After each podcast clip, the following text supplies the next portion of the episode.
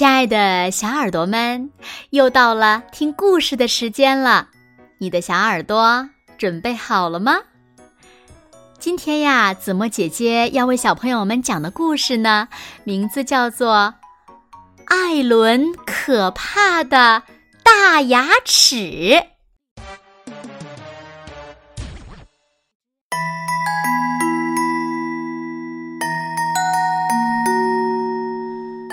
艾伦的家族世世代代都以很会吓人著称，整个丛林的动物都知道他超级吓人，吓人是他最拿手的事儿。每天早上，艾伦都这样开始他的一天。他擦亮鳞片，磨尖指甲。每颗又大又可怕的牙齿，至少都要刷十分钟哦。他会在镜子里练习，摆出最吓人的表情。接下来呀，他会溜进丛林，为他早上的吓人做准备，然后开始咬牙。接着，哇哦，哇哦，说出这样的话：“我是又大又可怕的艾伦，我的牙齿就像剃刀一样锐利，怕了吧？”他把青蛙们吓得从荷叶上跳起来，把猴子们吓得从树上滚下来。让鹦鹉们怕得嘎嘎叫，咔啦咔啦，哇！吱吱，嘎嘎，呱呱，哇哈哈！吓人，真好玩儿。艾伦笑着说：“在吓了丛林的动物们一整天以后，艾伦会回到他沼泽的家。”放松一下，玩一玩《丛林时报》上的填字游戏，然后拿掉他的假牙。没有任何人知道艾伦的牙齿其实是假牙。晚安，牙齿，呕的吓人！嘎呀，艾伦。艾伦一边说，一边把他的假牙很小心的收在一个超级隐秘的地方。一天早上，河狸贝瑞很早就出门收集小树枝，没想到刚好遇见了睡梦中的艾伦。贝瑞。好怕吵醒艾伦，怕自己被他一口吞进肚子里，于是他很迅速的躲到了灌木丛背后。啊，好响啊！贝瑞心想。就在这个时候，一副假牙从灌木丛后掉了下来，还发出耳熟的咔啦。咔啦声。等艾伦醒来，他的假牙已经不见了。我的牙齿，我的牙齿，我的牙齿跑到哪里去了？可是，他能怎么办呢？说不定没有人会发现这件事儿。没有了牙齿。他还有办法吓人吗？他决定一如既往的前往丛林。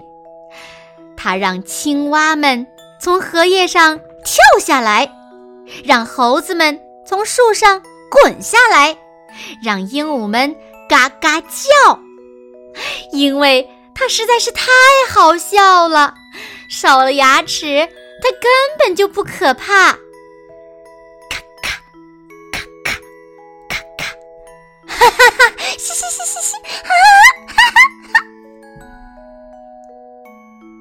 艾伦悄悄地溜回了沼泽。他从来没有这么丢脸过。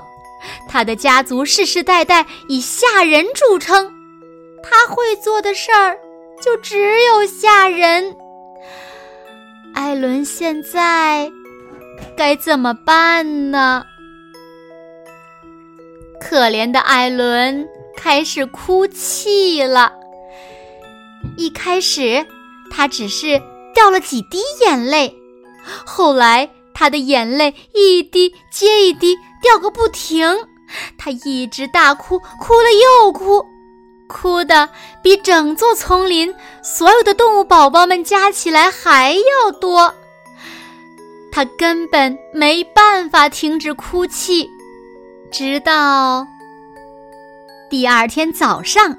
森林里所有的动物们都聚集在艾伦的沼泽前面，带着他又大又可怕的牙齿。呱！我准备把你的牙齿还给你。青蛙说：“真真的吗？”